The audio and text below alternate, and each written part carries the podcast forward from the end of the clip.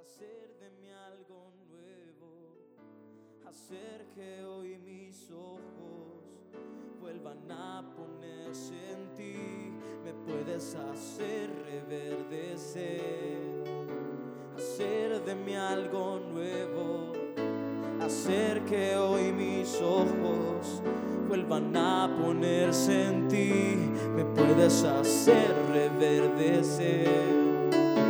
Hacer de mí algo nuevo, hacer que hoy mis ojos vuelvan a ponerse en ti. Quiero volver a ti. Quiero volver a ti. Aleluya. Gloria a nuestro Señor. Gloria a nuestro Señor. Qué lindo que el Señor nos puede hacer reverdecer. Gloria a nuestro Señor. Estamos contentos de estar este día martes, llegando ya casi a las 8, faltando 5 minutitos. Gloria al Señor. Hay muchas peticiones de oración. Quisiéramos dar una palabra de oración, Padre, en el nombre de Cristo. Estamos delante de ti poniendo cada ruego, cada súplica y cada petición de tu pueblo. Gracias porque estás ya dotando, Señor, de trabajo algunos que no tenían. Gracias porque estás abriendo puertas. Lo creemos, mi Dios. Pon tu mano de salud, de bendición. Y aún en estos tiempos de prosperidad en nuestras manos, danos creatividad, que haya llenura de tu espíritu. No solo para labores espirituales, sino para labores empresariales. Lo creemos y lo recibimos en el nombre de Jesús. Gracias Señor. Aleluya. Quiero leer un pasaje de la escritura. Luego vamos a orar también por las ofrendas, las aportaciones. Solo en el libro de Nehemías. Yo le voy a rogar que abra su, su Biblia en el libro de Nehemías. Gracias Alex. Alexis. ¿Alex o Alexis? Alexis. Alexis. Es que uno de confianzudo le dice Alex. Alexis Luque. Eh, queremos leer el libro de Nehemías. Por favor, le ruego que venga aquí a la, a la, escritura. Váyase ahí por Génesis, Éxodo, Levítico, Número de Deuteronomio, Josué, Jueces, Ruth. Luego vienen ahí las de Samuel, las de Reyes, Crónicas y ya llegamos ahí cerquita a Edras y Nehemías. Este libro de Nehemías tiene cosas muy, muy hermosas porque Nehemías es un libro de restauración. Eso es lo que es Nehemías. Sin embargo, este Nehemías era un hombre que estaba cómodo. Déjeme que lea luego que leo aquí con usted. Eh, capítulo 1, verso 11. eh, está Nehemías y dice, te ruego, Señor, que tu oído esté atento a la hora de la oración de tu siervo. Oración de tu siervo y a la oración de tus siervos que se deleitan en reverenciar tu nombre. Cuando el Señor está atento a esa oración es para que haga prosperar hoy a tu siervo y le concedas, dice, favor delante de este hombre. Era yo entonces el copero del rey. Padre, gracias una vez más. Estamos delante de ti. Hemos puesto ya todas las peticiones, todo el peticionario Señor, delante de ti, creyendo, Señor, que tú lo has oído y que tu mano de bendición estará también. Bendícenos con tu buena palabra, Señor, esta, esta noche y te pido también que bendigas cada ofrenda, cada aportación, cada ofrenda voluntaria, Señor, que nace del corazón por un impulso de tu espíritu. Señor, que cada diezmo y cada aportación abra las ventanas de los cielos y que en este tiempo es un desafío, pero tú eres un Dios grande Señor, tu pueblo sea lleno de la prosperidad, aún, aún de la material. Los bendigo en el nombre de Jesús. Gracias, mi Señor. Tú eres un Dios bueno. Que seamos prosperados así como prospera nuestra alma. Amén, Señor, y amén. Eh, pondré mi relojito, aunque ya les quité un par de minutitos ahí en lo que estamos orando. Este libro de, de Nehemías es un libro muy importante porque es un libro de restauración y querían, ellos querían ver resultados después de 70 años de cautividad. Nehemías era un hombre que era el copero del rey, pero del copero no del rey de Israel. Él estaba allá con los persas sirviendo en, en comodidad, aire acondicionado, tranquilidad, buena comida. Él se había quedado, hermano, allá en el, en el, con, los, con los persas, allá en los, eh, en Susa y todos esos lugares. Estaba él ahí en la capital, cómodo, comiendo, hermanos, sirviendo al rey, era copero. Copero no solo era que probaba el vino, toda la comida, él la tenía que supervisar, todo lo que llegaba al rey, él lo probaba antes. Y entonces de pronto sucede algo, que él siente una incomodidad, él siente algo que no está bien. ¿Por qué? Porque todo el pueblo, su pueblo, había regresado, hermano, a Jerusalén. Tenían que, que restaurar y entonces él viene y tiene su tiempo. Por favor, aquí quiero que todos los martes estamos usando para aprender a orar un poquitito. Pero dice que Señor, esté atento a la oración que te estoy haciendo. Uno, también a la oración que hacen todos los siervos que, que, se deleitan en reverenciarte, en adorarte, en adorarte. Y esa oración, él quería que fuera oída porque le iba a traer prosperidad en su viaje, a prosperar a tu siervo y concede el favor porque estaba intercediendo porque iba a hablar con el rey. ¿Qué iba a ir a hablarle? Le iba a decir, rey, estoy triste, no me siento cómodo, dame unas vacaciones, Em, necesito ir a Jerusalén para ir a la tarea de restauración. Cuando uno vislumbra bien este libro, me di a la tarea de darle una leidita al libro de Nehemías y me fui por, todas las, por toda la historia que hay y encontré un enemigo. Fíjese que aquí, gracias a Alejandro aquí, oración, porque estamos aprendiendo a orar. Cuando la Biblia se, se habla de oración, hermano, usted sabe que en el Antiguo Testamento los sacerdotes que estaban ministrando, ellos traían su incensario, lleno obviamente de incienso, y ese incienso subía, hermano, como humo. Eso, es, eso tipifica que la, la víctima que se subía al altar tenía que ser reducida a las cenizas y el humo subía como para que Dios lo aspirara y dijera, Dios, qué, qué, buen, qué buen sacrificio, esto lo hacen con corazón, me deleito en esto. Y entonces este era lo que ellos desarrollaban.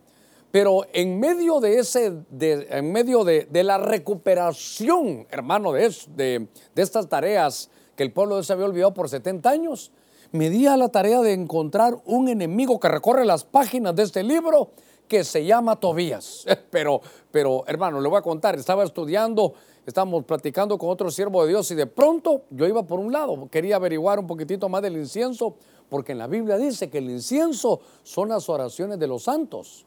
Y este Tobías es un enemigo del incienso. Ahora, todavía estoy en el 1.1. Él le dice, te ruego Señor que esté atento tu oído o, ¿verdad? A al incienso que te estoy enviando, al incienso que te envían tus siervos, porque nosotros te estamos adorando. Y ese incienso va a hacer que prospere tu siervo y que le concedas favores. ¿Qué le parece? Qué, importante el incienso, qué importante, hermano, en la oración. Por eso hemos insistido, insistido, insistido todo este mes de, hermano, vaya, usted es un experto en la oración, de, reaprender, irnos a la escritura, ver de dónde, hermano, están algunas bases. Y después de estos minutitos que llevo aquí con usted, quiero, quiero llevarlo a que veamos este, este hombre. Este hombre se llama hermano Tobías. Fíjese que estaba leyendo, ah, aquí no traje el apunte, pero seguramente lo tengo por ahí. Solo quiero leerle el libro de Esdras. En el libro, después seguimos con Nehemías. Edras y Nehemías son dos libros que se complementan, pero le voy a leer este pasaje y luego eh, vamos a leer también, lo vamos a leer también en el libro de Nehemías, pero en Esdras 2.60 dice los hijos de Delaía, los hijos de Tobías, los hijos de Necoda, 652. Y de los hijos de los sacerdotes, los hijos de Abía, los hijos de Cod, los hijos de Barzilai, que habían tomado por mujer a una de las hijas de Barzilai Galadita, con cuyo nombre fue llamado. Pero en el verso 62 dice, entonces buscaron en su registro de las genealogías, pero no se hallaron.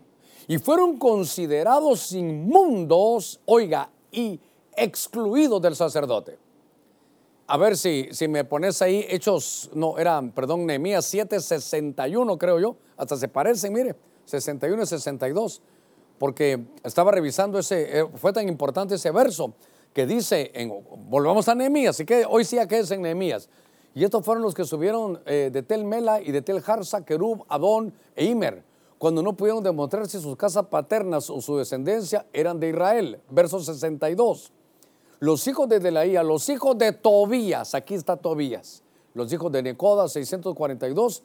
Entonces no lograron, hermano, en, ellos eh, se dieron a la tarea de llegar y como recuérdense que el pueblo había regresado de Babilonia, estaban allá, hermanos, regresando porque los persas habían llegado, echaron afuera a los babilónicos y les dijeron, saben, vayan a edificar su templo. Hemos hablado un poquitito de esto. Y entonces cuando la gente llegaba, estaban los del censo encargados. A ver, ¿tú de dónde eres? De la tribu de Rubén. Muy bien. Claudia, de la tribu de Rubén. Sí, ya te encontramos. Pasa adelante. ¿Ustedes quiénes son? Y empezaban, tú de la tribu de, de Judá. Y entonces los levitas eran sacerdotes.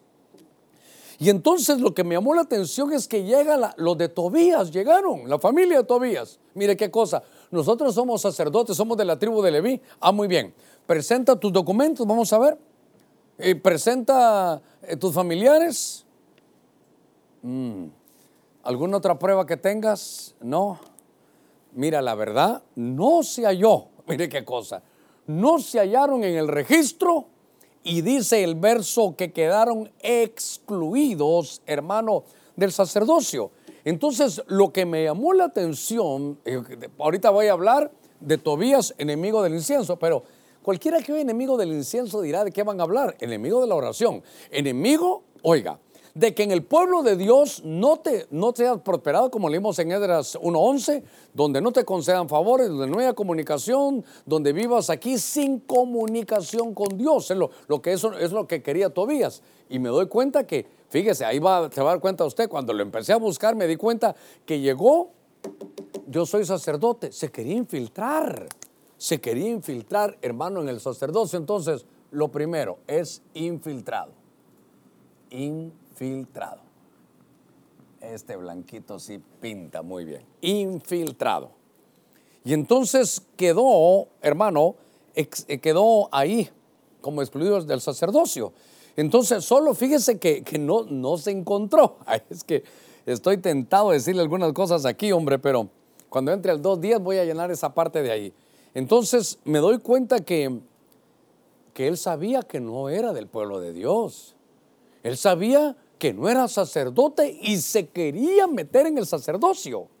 Y entonces ya cuando yo me di cuenta que no calificó y después le doy seguimiento, ah, hermano, me doy cuenta que era un infiltrado que quería que el pueblo no se comunique con Dios. Hermano, ¿sabe qué? Algunos hermanos dicen, pastor, fíjese que cuanto más busco a Dios, más, más problemas se pone. Claro, claro. Si están, hay batallas, estamos en medio de una, de una guerra espiritual. Nuestra lucha no es contra carne ni sangre, sino contra principados, potestades, gobernadores y huestes de Niquea en regiones celestes. Pastor, pero, pero fíjese que cuando yo no hacía nada, el diablo no se metía conmigo. Claro, iban, iban hermano del brazo, iban de la mano. Ahí como está Don Sata, pues muy bien, ahí, ¿para qué lo va a molestar? Esto es lo que quería Tobías, que, que, no, que no viera, hermano, esa, esa comunicación. Y entonces déjeme que ponga, allá todavía no le voy a poner eso ahí, solo que era infiltrado, ahorita le voy a demostrar bien. Déjeme avanzar porque un infiltrado lo que quería él era, eh, primero, algo quería hacer. Si él no era y quería meterse en el sacerdocio, algo quería hacer. Yo le voy a mostrar el plan en siete facetas aquí rápidamente. Estando en el libro de, Nehemías, hermano, venga conmigo al capítulo 2, lo voy a llevar al verso, al verso 10. Y entonces dice que cuando se enteraron Zambalato, Oronita y Tobías, aquí está otra vez, el oficial, ah, por eso es que no quería yo que dárselo todavía, el oficial Amonita. Les disgustó mucho que alguien hubiera venido a procurar el bienestar de los hijos de Israel. Entonces solo voy, el 2 me, eh, me va a servir aquí para que usted se dé cuenta que era un amonita. ¿Y estos de dónde son? Pues obviamente son de, son de Amón. ¿Y quiénes son ellos? A ver si no estoy mal, ese texto no se lo di, pero Deuteronomio 25, ay, bueno, bueno, 20, es Deuteronomio 23, 5 creo que es, ahí lo vamos a ver.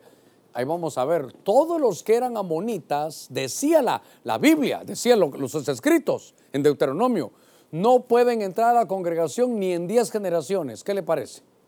Deuteronomio 23, 5, si me equivoco, disculpe, pero ahí está. Entonces, oiga, aquí va, aquí el punto. Mire de entradita, de entradita. Él era amonita, no era sacerdote, y entonces ¿para qué se quería meter de sacerdote? Lo que quería es trastornar el incienso, porque si las oraciones del pueblo llegan al cielo. Entonces se conceden favores, Dios mueve su mano, Dios quiere, hermano Jesús dijo que estemos orando, intercediendo, que sigamos tocando hasta que se nos abra. Eso es lo que dice el Señor. Y entonces, note ahora, mire, mire qué, qué cosa terrible. A 23, ah, era 23, 3.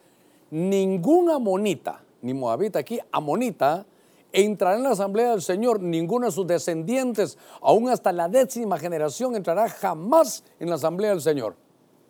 ¿Qué le parece? Ellos lo sabían. Si era Deuteronomio 23, 3. Él sabía que era amonita y entonces, hermano, quería meterse, pero quedó, quedó excluido del sacerdocio quedó excluido. Hermano, de ser Cohen, perdón, ya, no me cabe aquí. Cohen es sacerdote. Muy bien. Ahora, ahora, note que ahorita, ahorita que ya nos dimos cuenta de eso, ya, este es un falso. Alguien que sabe que él no puede entrar jamás en la asamblea del Señor, un amonita. Está prohibido por la ley y él se quería meter. ¿Para qué? Ahí va a ver lo que quería hacer. Es que esto me, llamó la atención ayer. Entonces en el 2.10 dice que cuando se enteraron, un amigo que tenía el que se llamaba Zambalat, y este Tobías que es como un enemigo, ah, como estaba ahí, hermano, escondido, les disgustó mucho que alguien hubiera venido a procurar el bienestar de los hijos de Israel. Entonces, ¿sabe qué? Este espíritu monita, que es, hermano, ¿qué, ¿qué, tipifica? Que hay, una, hay seres espirituales que se molestan que tú tengas bienestar. Entonces, este, este Tobías se disgustó, se oponen, fíjese qué cosa, al bienestar. Bienestar. Hermano, no hay que ser teólogo. ¿Qué es bienestar? Estar bien.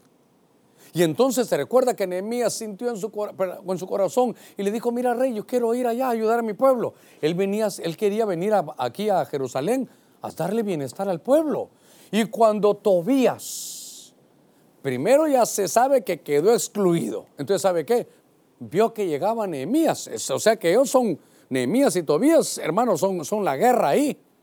Y entonces eh, se disgustó. Es un, es un espíritu que no soporta que Dios nos bendiga.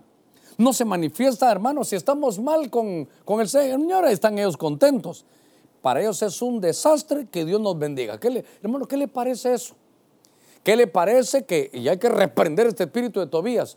Hermano, le voy a decir, Ay, Dios mío, no, no quiero herir a nadie, por favor, de verdad. Lo que quiero es que nos sacudamos y busquemos la verdad hay, un espíritu que le encanta que el, todo el que sea cristiano esté mal, porque se oponen al bienestar. Otros pueden tener bendición, pero usted es cristiano, ah, eh, no lo pueden ver bendecido. Ese es, ese es el espíritu de Tobías, no te pueden ver bendecido. A ellos les gusta, hermano, que el pueblo esté mal. Este era, era hermano, estaba haciendo él todo lo posible, Nehemías, para que la cosa caminara. Vengo a restaurarlos. Mire, bienestar es la palabra Tob. Por aquí la tengo que tener. Esa palabra Tob, hermano, es que él dice que le desagradó en gran manera que el pueblo tuviera bienestar. Es, es la palabra en hebreo Tob. Es la palabra Tob en hebreo. Y fíjese que Tob es bueno, obviamente bienestar, como, como está aquí, es la palabra Tob. Y fíjese que eso significa que Tob es estar lo bueno, lo agradable, inteligencia que viene del cielo, alegría, bondad, éxito, prosperidad y placer. Eso es todo. Y entonces dése cuenta que todavía se opone a que usted como cristiano tenga, eh, sea agradable, que tenga lo bueno, que sea inteligente, alegre, bondad, éxito, prosperidad y placer. Entonces, mientras había una escuela, hermano, que terrible, una escuela que yo decía, pero si mi pastor no predica eso, yo recién convertido. Y entonces, mientras más pelado uno estuviera, mejor, mejor, mejor cristiano es. Mientras más te lleva el río, mejor. Entonces, y así no es. Yo sé que hay momentos de dificultad. Este Tobías quería, no quería el bienestar. ¿Sabe qué quería? El malestar. Este quería, hermano, el malestar del pueblo. Este quería que estuviera en la calle, que estuviéramos derribados, hermano, infelices, sin fuerza, sin esperanza, sin éxito, alejados del Señor, sin devoción. Entonces, déjeme, todo lo que le voy a poner aquí. ¿Qué es lo que quiere Tobías? Que el pueblo esté, se lo voy a poner así, por favor, en mal estar. Estar mal que te falte esto, que te falte el otro, porque Tobías no soporta. Dice que les desagradó tremendamente, hermano, que el pueblo tuviera bienestar. Entonces lo que les gusta es que estén ese malestar. Hermano, sé que hay pruebas, sí, sé que hay momentos de, dificultad, está bien. Sé que hay dificultades tan grandes a veces en el camino. Hermano, hay días como que uno mira que el cielo está, gris. Algunos hermanos hasta fotos sacaron creo que fue este fin de semana o ayer, creo que pusieron unas fotitas ahí de que eh, estaba el cielo nublado, hermano, así como por todas las partes donde van estos eh, huracanes, como somos corredor de huracanes. Ahí algunas fotos tomaron, hermano, también en Estados Unidos, algunas en Miami, otras también en, en la Luisiana, y ponen ahí cómo viene la tormenta. Ese, ese, ese cerrar del cielo. Sé que a veces estamos así, sí, hermano, sé que a veces uno compra un payaso y se le entristece, sí, sé que, hermano, algunas cosas no, no funcionan a veces, pero eso no es para siempre. Y el pueblo tenía 70 años de estar en malestar. Y entonces ahora viene Nehemías, hermano, y ofrece, vamos a ver cómo ayudo. La palabra todo, bienestar el bien y la misericordia. Si no estoy mal, la Biblia dice en el Salmo 23, el bien y la misericordia te seguirán todos los días de tu vida. Si no estoy mal, la palabra bien es el todo, el todo, el bienestar. Él dice el bien y la misericordia. Ahí tal vez los estudiosos me, verifican ahí en el Salmo 23, en la última parte, el bien y la misericordia nos seguirán. Pero al, espíritu de Tobías no le gusta no le gusta que usted, esté, que usted tenga un, buen estar.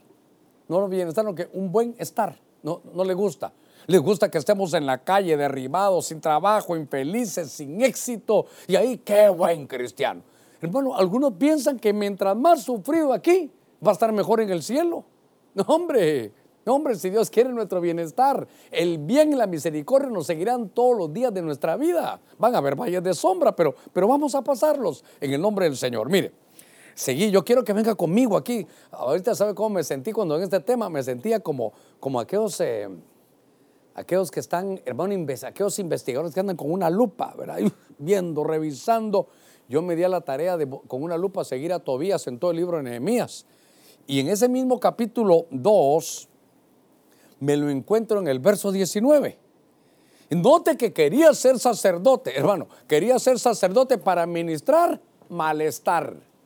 Qué bueno que no tengas trabajo, qué bueno que no tengas doctor, qué bueno que estés enfermo. Ahí Dios quiere. Así no es. Yo sí, yo no quiero el evangelio de Tobías, hermano, no lo quiero. No lo quiero. Espero que usted en su casa diga, yo tampoco lo quiero. En Nehemías 2.19, pero cuando se enteraron otra vez, mire, Zambalat Oronita y Tobías, aquí sí ya está descubierto, ponémelo con amarillo. Tobías el amonita, mire, ahí está, descubierto. Yo quiero que vaya pensando conmigo ahí igual. Si ya sabía que era monita, ¿por qué se quería meter en el, hermano, por qué se quería meter en el sacerdocio? ¿Por qué quería? Porque quería ser un infiltrado. Pero cuando se enteraron Zambalat, Oronita y Tobías, el oficial, otra versión dice el siervo monita y Gesem el árabe, se burlaron de nosotros. Está hablando Nehemías. Nos despreciaron y dijeron, ¿qué es esto que, están haciendo? Se están rebelando contra el rey. ¿Por qué estaban restaurando? Poniendo puertas, hermano, ventanas, poniendo muros, haciendo, hermano, limpiando la ciudad, mire, construyendo y reedificando todo lo que había sido derribado. Pero entonces ahora aparece, hermano, este, este Tobías. Voy, voy volando hoy, hermano. Y entonces aquí lo vemos que se burlaba. era un burlador un burlador. Vaya conociendo, hermano, a Tobías. Bueno, el Tobías este malo, hay otros Tobías que son buenos en la Biblia. Y si algún hermano se llama Tobías, reprendemos, pues solo estoy diciéndole que era enemigo del incienso. Ahí va a ver por qué lo, lo tenemos aquí. Cuando se enteraron eh, Zambalat y Tobías, Mire, eh, la monita. Cuando yo después dije, pero sí, mire, aquí ya sabe él, ya ahora ya me descubrieron, ya no puedo ser infiltrado. Entonces se burlaron de nosotros, nos despreciaron. Cuando, cuando se está haciendo la obra, qué desprecio. Mire, se burlan y hay un desprecio, qué tremendo. ¿Conseguiste trabajo? ¿Dónde? En tal lugar. Mm, Dios, ni sirve ese trabajo, ni vayas a creer. Hermano, se burlaron y mire, y despreciaron. Otra vez, no se requiere ser teólogo para saber qué es despreciar. ¿Qué es despreciar? Quitar el verdadero precio. Para que no se valoraran. Pero me llamó la atención que dice que son burladores. Los burladores, ¿sabe qué son? Escarnecedores. Pastor, no le entiendo. Sé que me lo va a entender. ¿Sabe qué? Son los que se ríen a carcajadas de cosas que usted hace. Qué cosa tremenda que estos burladores, escarnecedores, hay que sacarlos a veces, hermanos. A ver, a ver cómo lo digo. Cuando el Señor llegó una vez, se estaba, mm, se había muerto la hija de Jairo, ¿se recuerda? Entonces llega el Señor y, y la va a levantar, no, hombre, ya está. Yo sé que me detuvo aquella mujer que tenía 12 años de flujo, pero de sangre, pero yo voy a llegar aquí con ella. Voy a llegar, voy a, tu hija solo duerme, tranquilo. Y cuando llegó, había un montón de gente, dice que le pagaban para llorar. Había tañedores, había gente que le pagaban, otros burladores. ¿Sabe qué hizo el Señor? Voy a hacer un milagro. Pero todos ustedes que tipifican la incredulidad, fuera. Cuando tú estés, estás levantando un negocio, se van a burlar de ti. Y con eso usted va a empezar. Con eso va a empezar. Hermano, todos los, todos los inicios son pequeños. Todo tremendo árbol que usted mira fue una pequeña semilla. Pero esa semilla va a germinar, va a crecer, va a desarrollar. Ahí está todo, hermano. La, ahí está toda la bendición. Por eso en Mateo 13 la tratan de ahogar, la tratan de devorar, la tratan de quemar. El ataque es a la semilla. Y cuando ellos comenzaron, burladores. Estos son los que se ríen a carcajadas de cosas que usted hace. Así que ahora sos cristiano, ¿no? Así que ahora sos cristiano. Ahora sos cristianita. Entonces ya no te vas a poner minifalda. Ahora sos cristianita. Ahora, ahora ya no vas a fiestas. Mire lo- las burlas. Dice que se reían a carcajadas. ¿Sabe qué era? Ridiculizarlos. Y cuando estaba viendo esto, porque es la tarea de, Tobías, ¿sabe qué? Estaban ustedes levantando una, un muro están. Y ustedes creen que van a terminar aquí. Y ustedes creen que, que, no le- esto va, va a aguantar. Esto no va a aguantar.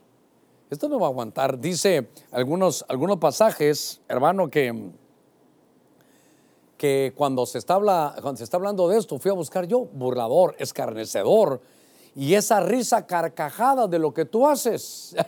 Ya te imaginas cuando vas en la mañana, ¡hey, adiós evangélico! Con tu Biblia bajo el brazo. Y ahora ya no te echas los traguitos, y ahora ya no bailas pegado. Hermano, se van a burlar de usted. Estos son los Tobías. Los Tobías, enemigos, ahí va a ver, ahí va a ver. Entonces, vuelvo a la carga. Cuando yo ya iba aquí, hermano, gozándome, pero ya molesto con Tobías yo. Si sabía que era monita, que no tenía que ver, que le caía mal el bienestar del pueblo, que se burlaba de que el pueblo hacía, ¿para qué quería ser sacerdote? ¿Por qué se quería apuntar? Que Dios nos dé, hermano, sabiduría para discernir, porque estos Tobías a veces son infiltrados. Y entonces estaba viendo, hermano, que esa risa eh, la comparaba un escritor con la risa de las llenas. No, no llenas, no, hienas, H-I, de los animales. ¿No los ha visto usted las llenas?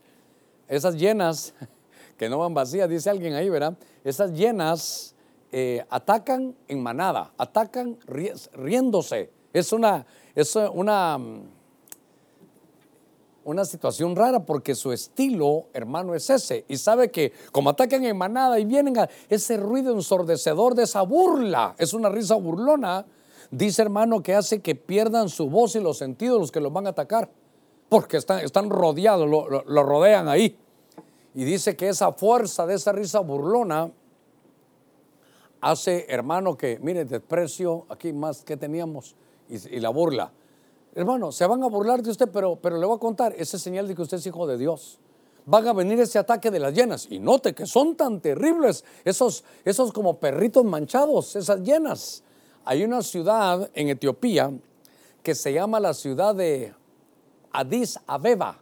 Adis, A-D-D-I-S, Abeba con B alta las dos, Adis, Abeba. Y en esa ciudad de Etiopía, en lugar, atacan manadas de llenas a la gente, hermano. Estaba, estaba leyendo yo qué cosa tan terrible. Y entonces dicen ellos que cuando los atacan, un golpe para que, que usted les pueda dar, para ellos, por muy duro que sea, ellos lo toman como un pellizco. Y cada vez que ellos van a morder, tienen los dientes y sus fauces tan afiladas que pueden hasta amputar un miembro. Es, es un tremendo, hermano, ataque el de las llenas. Su fuerza está en su risa burlona. Y entonces cuando, cuando estoy viendo esto, déjeme para que no se me vaya a olvidar aquí, esa es la burla, la burla como que fueran llenas, son manadas. Eso lo que tipifica es que es un espíritu burlador, que se va a burlar de usted, hermano. Ah, mire esta risita con esos dientecitos, está terrible. Es, es un animal tremendo. Dicen que solo porque viene, a ver, porque tiene una deficiencia en la parte de las patas de atrás. No, no está hablando de las mías, no que de las de las llenas. Dice que queda, si no sería tan fuerte como cualquiera de los otros grandes, como un león, con la fuerza, pero vienen como dañadas de ese, de ese lado. Pero su fuerza es, hermano, el escarnio, la risa burlona, y hace que, hace que las, las víctimas, la presa, pierde su voz y sus sentidos. Hermano, cuando le estén, se estén burlando a usted, no les haga caso a palabras necias, oídos sordos. Pastor, ¿en qué parte de la Biblia está esa? Primera de Germán, capítulo 3, verso 6. No les haga caso. Cuando estaba viendo el desarrollo, ahora ya se atreve, antes quería estar en el sacerdocio y ahora se burla del pueblo. Ahora, y mire, que si se deja atacar, dice que quita, es, puede causar amputación. Qué, fuerza tan tremenda. Lo que querían era, que, hermano, llenar de ira a Nehemías para que el rey le suspendiera ese permiso. Entonces, ah, Dios mío, ya llevo 33 minutos tan rápido y yo quiero hablarle de todos estos ataques que venían. Vámonos al capítulo 4. Espero que esté ahí, que lo pueda llevar en este. Estamos investigando a este Tobías, hermano. Este Tobías dice en el capítulo 4, verso 3, déjeme que le lea hasta el 5. Es que mire, ya se dio cuenta cómo se descubre aquí a Tobías el amonita. Ahí lo voy a estar repitiendo. Sí, ¿Para qué quería entrar al sacerdocio? Era, era, estos se meten dentro del pueblo, hermano, ah, son, son eh, espíritus infiltrados. Estaba cerca de él y dijo, aún lo que están, aún lo que están edificando, si un zorro saltara sobre ello, lo derribaría, su muralla de piedra. Entonces, estoy leyendo estos pasajes y dice en verso 4, oye, oh Dios, oiga cómo lo ve el Señor, o cómo lo miraba Nehemías, cómo somos despreciados. Devuelve su oprobio sobre sus cabezas y entrégalos por despojo en una tierra de cautividad. Todavía le leo el verso 5. No perdone su iniquidad, ni su pecado se ha borrado. Mire lo que dice de delante de ti, porque han desmoralizado a los que edifican. Ah, entonces son desmoralizadores. Tobías tiene otra cualidad. Desmora, Dios mío, desmoraliza. Ya no me ocupo desmoralizador, pero ahí, en fe, perdóneme usted, a la hora lo voy a borrar. Desmoralizador. Ese desmoralizador, hermano, es importante que lo veamos. ¿Por qué? ¿Qué, estaba, qué, qué es lo que no quería él? A ver, ¿Qué es lo que no quería él? Que construyeran muros. Él no quería muros. Él es un enemigo de los muros. Hermano, y por eso en la oración fue lo primero que le dije que hacía. ¿Se recuerdan? Nehemías oraba, oye la oración de tu siervo, oye la oración de los demás siervos. Porque Señor, lo que queremos es que nos vaya bien. Lo que queremos es tu prosperidad. Lo que queremos es un favor. Ah, en la oración, mire todo lo que se pide. Pero Tobías es enemigo de esto, ahí va a ver. Cuando estaba viendo esto, eh, Tobías de, ah, ya están levantando muros. ¿Qué dice la Biblia de los muros? Que hasta Satanás, que el Señor reprenda, dice, Señor, tú quieres atacar aquí a, a Job. Yo no puedo atacarlo, tú sabes, si lo tienes bien protegido. ¿Por qué? Porque tiene muros. Él tiene muros. Su esposa tiene muros. Sus hijos tienen muros. Sus posesiones tienen muros. No podemos hacerle nada. Qué tremendo. Hay un pasaje en la Biblia que dice muros de fuego. Muro es, hermano, como un escudo que te, que te da, que da todo el giro, 360 grados, te cuida todo. Y entonces, cuando se está orando, la oración lo que hace es que provoca muros. Cuando el pueblo de Dios, hermano, iba saliendo de Egipto, los egipcios lo, lo querían, hermano, atacar y Dios puso un muro, un muro de fuego. Cuando iban a cruzar el Mar Rojo, un muro de fuego. Dios es el que pone esos muros, Dios los están edificando. Y entonces, ¿sabe qué? Él salía, ah, ya, cuando ya vio el muro que se estaba levantando, eh, ¿y ustedes creen que esto va a aguantar? Un zorrito de estos va a saltar ahí y lo va a botar, esto no sirve. Quiere desmoralizar. Qué terrible es eso, hermano, que por favor, si usted, usted, siendo cristiano, está desmoralizando a otros, cuidado porque estaba bajo la unción de Tobías. Mire, antes de eso solo me quiero recordar de algo. ¿Se recuerda usted de los 12 espías allá en el libro de Números capítulo 13? Va cada líder, cada líder hermano de, cada tribu van y se juntan 12 y les dice, miren, a mí Dios me dijo que esta tierra es buena, vayan a verla y ellos llegan. Y, eso, y ellos se dan cuenta, hermano, que era cierto lo que Dios les había dicho, que la tierra era buena, que habían casas grandes, hermano, que la tierra le iba a dar grandes frutos. A un lugar le pusieron escol porque se tuvieron que traer un racimo de uvas entre, entre varias personas, entre dos personas, un racimo de uva para que entre Elías y yo lo trajéramos, ¿qué tal? Un racimo de uvas que usted ahora agarra y lo come así con un par de dedos. Han de haber sido uvas tamaño pelota de básquetbol. Era, era grande. Y dijeron, sí, pero hay gigantes. Y entonces cuando regresaron, qué, lindo, que la tierra es buena, fluye leche y miel como dijo Dios, sí. Es de grandes edificios, sí. Tiene bendición esa tierra, sí. Todo lo que dijo Dios es cierto. Pero mire, pero hay gigantes. Yo no sé para qué Dios nos trajo aquí. De esta no salimos, de esta pandemia no salimos, hermanos. Aquí nos vamos a ir mal. ¡Hey, cuidado! Esos son desmoralizadores. De esos 10 o de esos 12, 10 fueron a dar mal informe y solo Josué y Caleb, hermano, se quedaron diciendo, no importa que haya gigantes, si agradamos a Dios son como pan comido, son como pan comido, tranquilitos. No importa qué grandes sean, si, si uno le agrada a Dios y Dios dijo que eso lo iba a dar, tengámoslo por hecho. Pero solo ellos dos, ¿sabe qué dijo el Señor? Ah, ustedes, ellos cuando regresaron, todos les decían, ustedes, ustedes son los líderes. Mire que cuidado ser un líder desmoralizador, hermano. Hermano, ¿cómo le va a usted? De esta no salen usted, de esta no salen. Uy, yo creo que yo creo que las iglesias ya no se levantan. Después de esta pandemia, yo creo que las iglesias ya no se levantan. Cuidado, Tobías. Cuidado. Eh, las iglesias han bajado. No, fíjese, nos hemos multiplicado. Eh, ¿Desde cuándo cerraron las iglesias? La iglesia nunca ha estado cerrada. Nunca ha estado cerrada. Solo que ahora la iglesia es virtual. Y, y tal vez eh, no, no vienen aquí presenciales, pero ahora en cada casa es una iglesia. Nos multiplicamos. Pero Tobías es el que desmoraliza. Mire qué hizo Dios. Hermano, cuidado con estar desmoralizando. Hermano, fíjese que yo todavía no me he restaurado, que mi esposa, ¿cuánto tiempo lleva? Tantos meses. Ya no la hace, hermano. Ya no la hace. Cuidado. Después de 70 años se la hicieron. Qué, interesante esa, actitud de desmoralizar a la gente. ¿Sabe qué hizo Dios? Porque una cosa es desmoralizar y otros le creyeron. Y por eso, hermano, Josué y Caleb le decían, no hombre, pan comido van a hacer si agradamos a Dios. ¿Sabe qué, hizo el Señor? Agarró a toda esa generación que le había creído a los desmoralizadores y los va a por cada día que estuvieron ahí, un año en el desierto. 38 días, 38 años. Mi Biblia dice, mi Biblia dice que cuando se murió toda esa generación, dijo Dios, ahora sí pueden entrar. Y de todos esos, solo Josué y Caleb, los que no desmoralizaron al pueblo.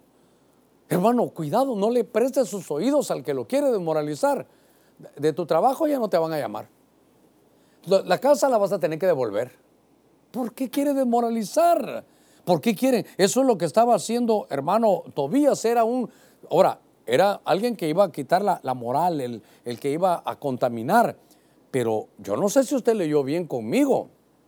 Mire lo que dice Nehemías. No perdone su iniquidad, ni su pecado sea borrado delante de ti, porque han desmoralizado a los que edifican.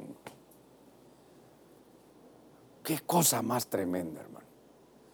Ah, hermano Germán me dijo una vez, hace muchos años, ese templo quiere hacer, se va a tardar más de 10 años, me dijo.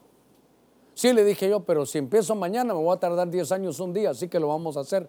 ¿Se imagina, hermano, qué, qué, qué terror le pueden tener a los gigantes si el gigante lo llevamos dentro? No te desmoralices. Esta pandemia fuimos criados para este tiempo. Dios nos tiene aquí en este tiempo. Tú no te metiste aquí ni yo. Aquí Dios dijo, dejó dicho en esta oportunidad, esta generación va a estar aquí. Vamos a salir de esta y vamos a salir victoriosos. Vamos a salir de esta. Vamos a salir. Y a los que te desmoralizan, no les haga caso, son espíritus de Tobías. Y usted que es cristiano y ya está desmoralizando a alguien, cuidado, porque se le está infiltrando en su corazón este Tobías. Bueno, déjeme que avance, que... Ay, Dios mío. ¿Cuántos dicen gloria a Dios? Qué lindo. Ah, qué bueno. Ah, bueno, ya tenemos. Hoy sí me animaron ustedes, hombre. Ah, quiero ver a los de, están allá. Gloria al Señor, hasta Colorado creo que me pusieron ahora, ¿verdad? Qué lindo, gloria a Dios. Ya, eso es señal de que vamos a, vamos a estar regresando. Muy bien. Ah, qué terrible los desmoralizadores. Bueno, déjenme avanzar un poquitito. Sí, hasta me asustaron con los aplausos. es que tengo que irme entrenando, se imaginan en la congregación. Creo que me va a dar un ataque, reprendo al diablo ahí. Nehemías capítulo 6, verso 12, venga conmigo. ¿Qué cosa es de Tobías? Y yo sabe qué, voy a pasar todo el culto diciéndolo, ¿para qué quería ser sacerdote? Si él sabía quién era. Que Dios nos libre de todos estos Tobías. Entonces, 6.12, entonces me di cuenta de que ciertamente Dios no lo había enviado. Mire, está hablando Nehemías, sino que había dicho su profecía contra mí. En todos lados sale este Señor. Porque Tobías y Zambalat le habían pagado. Verso 13, pagaron por esta razón para que yo, dice Nehemías, me atemorizara y obrara de esta manera y pecara. Ellos tuvieron un mal informe de mí y pudieran reprocharme. Verso 14 todavía se lo leo. Acuérdate, Dios mío, de Tobías y de Zambalat, conforme a estas obras suyas. También de la profetisa Noadías y de los demás profetas que estaban atemorizándome. Entonces, déjeme ir allá con el número número 5. A ver, el número 5, ¿sabe qué? Es falsa profecía. Falsa profecía.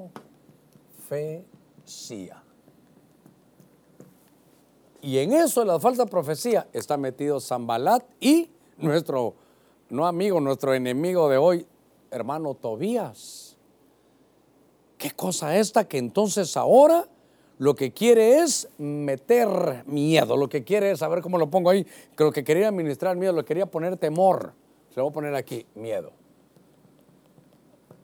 Te voy a mandar un par de profecías que te metan miedo. Este, ¿Se recuerda que de que comenzamos hace más de seis meses estamos en esto? Yo se lo dije, por ahí tendrán que estar los, los eh, bueno, el Señor me lo puso, yo se los dije, em, los mensajes hay otra, hay otro, hay otra pandemia, aparte del coronavirus, del COVID-19, es el miedo, hermano. Y nos tenemos que cuidar. El miedo no viene de parte de Dios. Dios no nos dio un espíritu de cobardía, sino de dominio propio. Hermano, esto, mire, profecías que meten miedo, profecías que quieren ministrar miedo. Se las mandaron. Así te dice el Señor Nehemías, no sigas con la obra. Así dice el Señor Nehemías, cierra mejor la iglesia.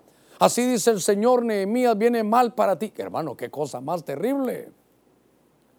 Qué cosa más terrible. Estaba una vez un pastor, se había acabado el culto, había una señora que le quería hablar, que traía una profecía aparte de Dios y entonces entró y entonces fíjese hermano que recibió una profecía y de repente uno de los hijitos del pastor pasó corriendo. Ahí está, le dijo, ese es lo que yo vi. ¿Quién es ese niño? Es mi hijo. Se me mostró que ese niño se iba a morir y fíjese que. Y entonces, bueno, hermana, gracias, oraron y se fue. Entonces se quedó el hermano, se imagina, preocupado. Y entonces el Señor le dijo, ¿qué sientes? Miedo, Señor. ¿Y desde cuándo la profecía la dejé yo para meter miedo? Mire qué cosa. yo sé que tengo algunos que tal vez no les caigo muy bien, yo les quiero caer bien, yo no quiero caerle mal a nadie. Pero algunos me dicen, pastor, la profecía no es para poner miedo, sino para estar preparado. Tiene usted toda la razón. El Apocalipsis, si ahí dice en el capítulo 1, no temas, no tengas miedo. El Apocalipsis, hermano, los temas apocalípticos no son para que tenga miedo, sino para que usted esté preparado. Pastor, pero a mí me producen miedo. Ah, entonces, ¿por qué no está preparado? Está un poquito juego de palabras. Así que, verá, ¿me entiendes, Méndez? O no me explico, Federico, hubiera dicho mi papá. La profecía no es para ponerle miedo, sino para que se prepare. Pastor, pero a mí soy cristiano, oigo, pero me da miedo. Entonces significa que no está preparado. Pero si estamos preparados, qué lindo que nos vamos. El juicio no es para nosotros. Bueno, déjeme, déjeme volver aquí. Ministraron miedo. Y entonces fíjese que me doy cuenta, ah, ya no me ocupo aquí, pero le mandaron un hombre que se llamaba Samaías. Y esta que leímos aquí, que era Noadías. A ver, sí, en el verso 14, también de la profetisa Noadías y de los demás profetas que estaban atemorizándome este, este Tobías, hermano, era influyente, incansable, incansable, que hasta mandó, contrató como aquello, ah, es que los amonitas eso tenían, contrataban gente para profetizar, para, que, para profetizar y para maldecir. Y entonces aparece en la Biblia, creo que se llamaba Samaías, y Samaías llega y le dice, eh, mira, eh, tengo palabra de Dios para ti, pero, pero en el, en el templo porque vieras que lo que viene es cosa terrible. Le dijo, mira, mira, mira Samaías. Traes profecía que me va a meter miedo, no es conmigo. ¿Cómo un hombre como yo va a tener miedo si yo estoy con el Señor? Claro que las piernas me tiemblan de vez en cuando por lo que escucho, pero sé que el Señor está conmigo. El Señor me dice, mira, aunque estés en valle de sombra y de muerte, dice, no temas porque yo estoy contigo y mi bar y mi cabello te van a infundir aliento. Entonces, estos hombres, hermano, llegaba, Samaías le dijo, mira, mejor recíbeme en el templo porque si no van a suceder cosas terribles. Yo creo que debes de cerrar el templo, no hacer murallas. Porque entonces va a venir gente de otro lado y te va a señalar y te va a decir, le quieren poner miedo. Y dice que no, mire, Samaías y Noadías. Como que hace días que nos vienen tratando de poner miedo con esas profecías. Esto no es de ahorita. A mí me han pasado unas, hermano, unos, unos audios. Ni los oiga, hermano, ni los oiga llorando y que así es el Señor y que te va a llevar el río. Dios mío. Mire, al final estamos en las manos de Dios. Y Pablo decía, si vivimos, para Él vivimos. Si morimos, para Él morimos. Sea que vivamos o que muramos, somos del Señor. Eso es nuestra seguridad. Nosotros no somos como los que no tienen esperanza. Pero la profecía para ponerle miedo. Cuando estaba viendo estas cosas, hermano, me llamó la atención ¿Cómo pueden utilizar algo que es para edificación, exhortación y consolación? Usted tiene que aprenderlo. Cuidado con Tobías. Es, es uno de los enemigos que aparecen en el recorrido de todo el libro que era de reedificar. Pero ellos están en contra. Hermano, se oponen al bienestar. Burladores, desmoralizadores, hasta falsa profecía. No sé qué número de veces, pero se lo repito. ¿Para qué quería meterse el sacerdote? Para fungir Ahora aquí ya se miraba que era enemigo. Ya no pudo en la infiltración, se puso a la oposición. Tome nota. El que no se logró infiltrar o se evidenció que era infiltrado, como ya no puede, hermano, hacerlo así en infiltración, ahora va a la oposición directa. Tobías estaba, era la oposición directa, hermano, de Nehemías. Capítulo 6, verso 17, también aquellos días. Dios mío, tengo que correr dice, iban muchas cartas de los nobles de Judá a Tobías y de Tobías venían cartas a ellos. Mantenía información con los nobles de Judá. Verso 18, porque muchos de Judá estaban unidos a él bajo juramento, porque él era yerno de Secanías, hijo de Ara, o hijo de Ara, y su hijo Johanán o Joanán se había casado con la hija de Mesulmán, hijo de Berequías. Hermano, este Tobías hacía arreglos, qué vergüenza, hasta de casamiento para ir buscando posiciones. Qué cosa más tremenda. Y se cruzaba cartas para poner en contra a Nehemías. Hermano, ¿sabe qué es esto? División. Al final ya voy llegando donde quería. División. Porque cada vez se va evidenciando más lo que él hacía. Era, él sabe qué estaba haciendo. Voy a correr con esto para ir cerrando, que ya me quedan nueve minutos. Lo que él hacía, ¿sabe qué era? Socavar. Ah, si esto es lo más sencillo, hermano. Socavar los, los cimientos. Edificar ordenadamente es difícil, pero destruir es lo más fácil. Usted mira uno que solo que predica que hermano en contra de hermana Claudia, en contra de Andrea, en contra hermano de Ángel, solo en contra, en contra, en contra. Qué raro. Tal vez una vez le pasó, pero siempre sabe qué. Solo colisión, solo que nadie sirve, solo que el país está malo, solo que no salimos de esta, solo... ¡Ey, Tobías! Tobías, tranquilo. Solo, si, hermano, destruir qué fácil. Algún predicador dijo que son tan, que tienen, eh, hermano, tan, tan fácil para destruirlo todo como el mono decía. Imagínense qué duro. Pero son, son tan fáciles para destruir lo que venga, pero, tan, pero nunca van a poner algo para edificar.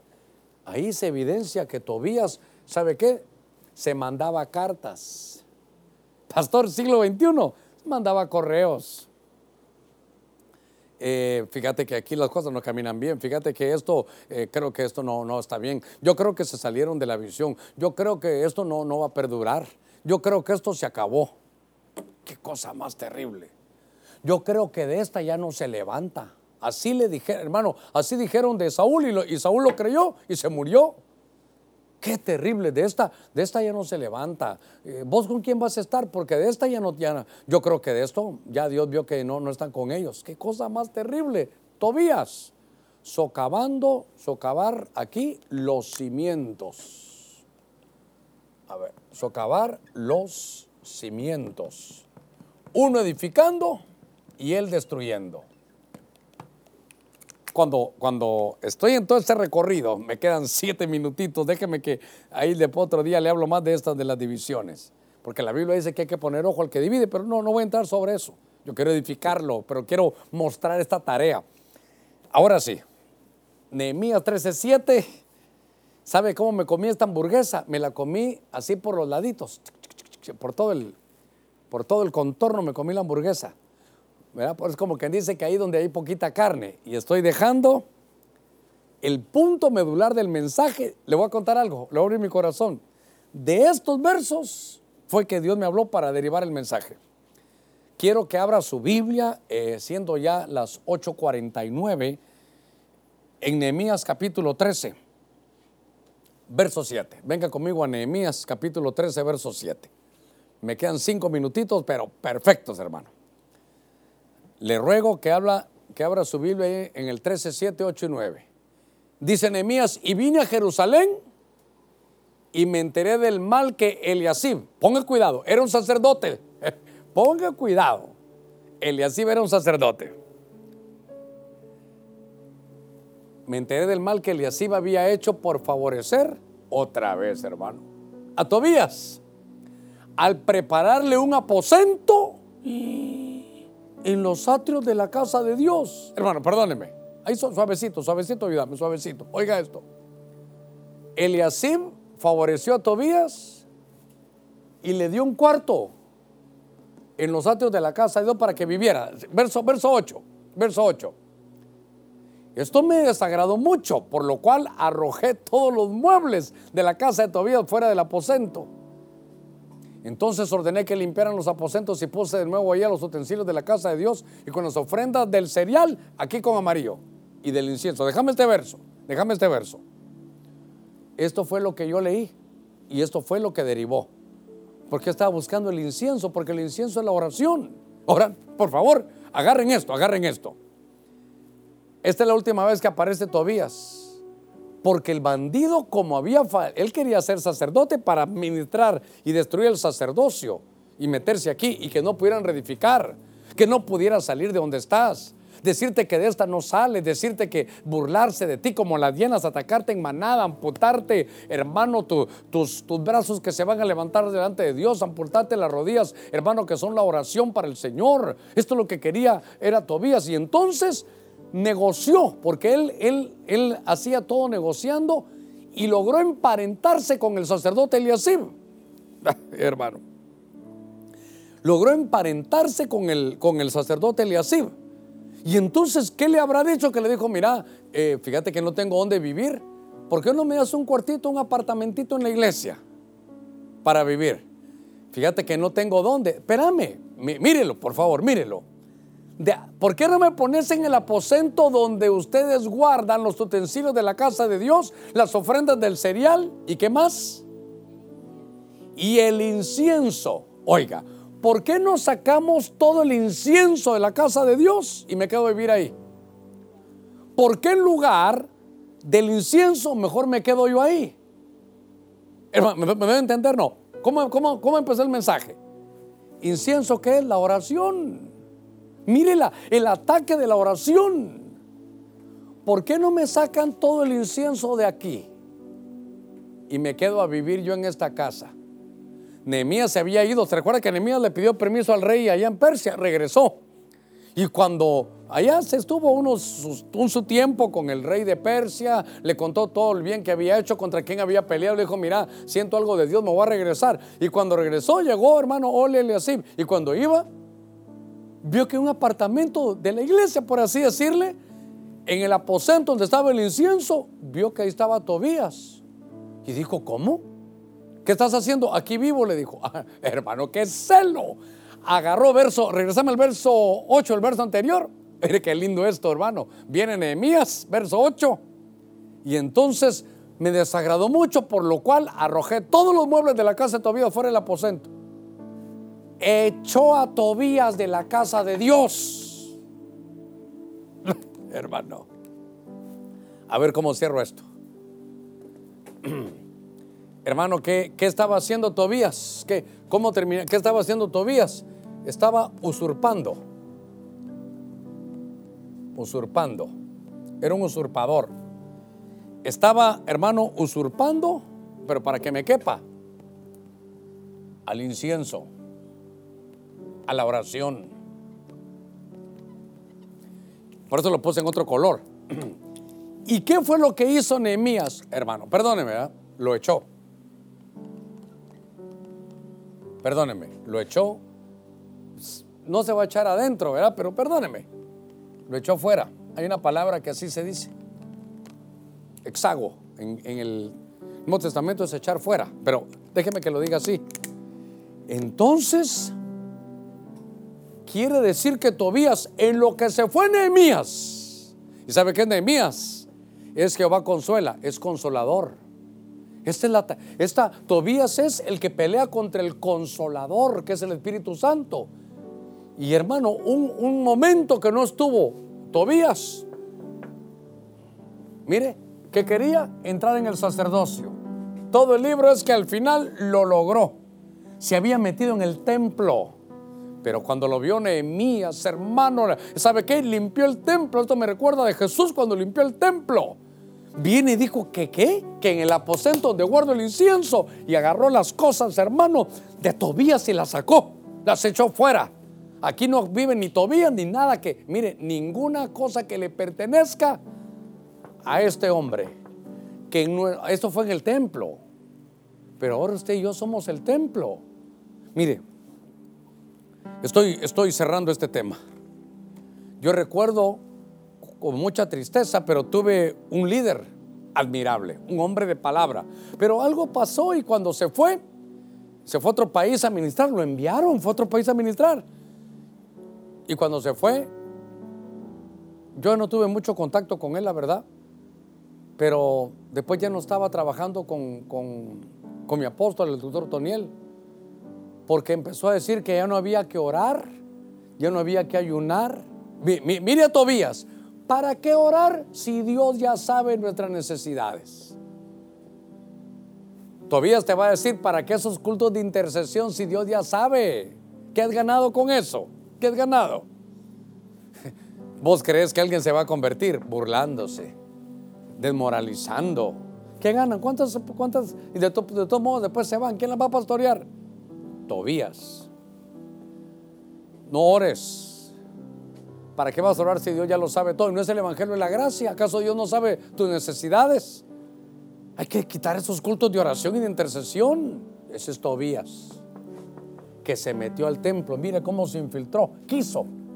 Cuando un infiltrado ya está descubierto, se opone. Pero aquí, mire, volvió a meterse. Pero cuando llegó Nehemías, él y sus cosas fuera. Hermano, tiene que haber un aposento donde se almacene el incienso. Cuando el incienso llega al cielo, eso provoca la gracia, la bendición, eso provoca los favores de Dios. Eso lo, usted lo puede ver en la escritura. Hasta en Apocalipsis dice que había ya poco incienso. ¿Qué significa? Que dejamos de orar. Hermano, si no, si no es tan difícil orar. Yo no creo que sea tan difícil orar. Pastor, no siempre tengo ganas. Sí, estoy de acuerdo. Pero entonces hay que pedir ganas de tener ganas. Yo veo que este es, ¿sabe qué? El enemigo de la oración. No quiere tu bienestar. ¿Sabe qué? ¿Para qué vas a orar? Sabe que si usted ora, viene el bienestar. Ah, vaya. Entonces, si no estás orando es porque Tobías, ¿para qué vas a orar? En esta pandemia, ¿para qué vas a orar? Trabajo no vas a conseguir. Tobías. Así que hoy te vestiste con un tu trajecito para ir a buscar trabajo. Así vas a salir, no te van a dar. No te burladores. ¿Para qué vas a buscar? Si ya fuiste el lunes, martes y miércoles, ¿crees que el jueves va a cambiar algo? Así vas a estar. Nos quieren desmoralizar. ¿Para qué vas a orar? ¿Para qué vas a ir al culto? Lo quieren desmoralizar. Hasta falsas profecías. Entonces, hasta ya se escriben entre ellos. A mí me mostró algo el Señor. Si yo fuera el pastor, yo hubiera quitado la intercesión. Si aquí ni sirve eso. Hey, Tobías. Pero que esta, esta noche, ya me pasé de la hora, unos minutitos, perdóneme usted. Que esta noche podamos sacar a Tobías de nuestros corazones. Padre, en el nombre de Cristo, he predicado tu palabra de acuerdo como tú la has mostrado. Te pido, mi Dios, que todo espíritu, Señor, que se quiere infiltrar en nuestro corazón todo espíritu que quiere nuestro malestar, que quiere burlarse, que nos desmoraliza, que envía falsas profecías, que quiere dividir, que quiere quitar el lugar de la oración, lo echamos fuera de nuestro corazón. Dígale, Señor, yo quiero encontrar el deleite. Señor, me quedo con Nehemías y reprendemos, Señor, todo ataque de Tobías en el nombre de Cristo. No se canse de pedir por sus familiares, van a llegar. No se canse, insista, insista. Al que sigue tocando, Dios le va a abrir. Sigue tocando, sigue tocando. No todas las puertas se abren tan rápido como otras se han abierto. No a todos nos va igual, no a todos. Mis hermanos, solo llegó mi hermano Byron, luego mi hermano Luis y luego llegué yo. Un, dos, tres. Pensamos que mi padre es igual. No, se tardaron. ¿Usted quiere recibir a Cristo? Si le han dicho, si todo lo ha probado, todo le ha fallado, si se han burlado de usted, si está desmoralizado, hoy hemos sacado de su corazón todos los enseres de Tobías. Padre, en el nombre de Cristo, mira los que están recibiendo a tu Hijo. Ahí lo están recibiendo en su corazón. Yo te pido en el nombre de ese Hijo amado que hagas el milagro del nuevo nacimiento. Usted que está haciendo una oración ahí, dígale, Señor, te entrego mi corazón. Ha estado duro, mi corazón ha estado lleno de incredulidad, pero te lo entrego para que tú lo forjes ahí en tus manos, en el nombre de Cristo. Tú eres un Dios grande, tú eres un Dios santo. Señor, yo quiero un cambio, pero no quiero una religión. Quiero una realidad contigo. En el nombre de Jesús. Aquellos que están reconciliando, que todavía los había desmoralizado, que estaban llenos de temor, que estaban, hermano, fuera del bienestar de Dios, vean bienvenidos, vuelvan a casa, volvamos a la restauración en el nombre de Jesús. Aquellos que quieren recibir cobertura, oramos por ellos, Padre, también en el nombre de Jesús. Por aquellos que se están reconciliando, por aquellos que son nuevos y quieren tomarse de la mano en lo que tú nos has dado con amor, respeto y doctrina. Sé que vamos a salir de esta. Estamos en tu mano, mi Dios. Los bendigo. Y sé, mi Dios, que tú estás haciendo cosas grandes. Hay usted un, por lo menos unos segunditos en oración. Digámosle, Señor, sacamos a este Tobías que ha querido tomar el lugar de la oración. Lo echamos fuera en el nombre de Jesús. Y tomamos autoridad y fuerza porque te hemos entregado nuestro corazón. En el nombre de Jesús, gracias. Sé que ya pasamos de las nueve, pero si hay alguien, a ver si me devuelven los teléfonos. Pues si está aquí en Honduras, 2556. Se me acabó el tiempo, dice aquí. 37, 23 al 28. También puede llamar al 95 16 50 25. Y si usted está fuera de las fronteras patrias, puede escribirme a pastor arroba benecer.hn, es un correo personal. Yo lo recibo, lo conozco, lo saludo, lo derivo con los hermanos de Bernabé para que sea parte de, de esta bendición que Dios nos ha regalado. Gracias por estar con nosotros. Estamos aprendiendo a orar todos los martes. Yo no quiero llenar un espacio. Lo que menos quiero, ¿sabe qué quiero llenar? Su corazón. Que Dios me dé su palabra para llenar su corazón y podamos reprender estos enemigos de la oración. Dios tiene para usted bienestar. Alguien me escribió y me dice, pastor, mire cómo estamos. Y, usted dice que los planes de Dios son bienestar. Si eso dice Jeremías 29. Y Dios lo dijo por un profeta, quedó escrito en medio de una crisis de cautividad. Vamos a pasar esto, lo vamos a pasar. Sí. ¿Se recuerda que dijo Jeremías allá?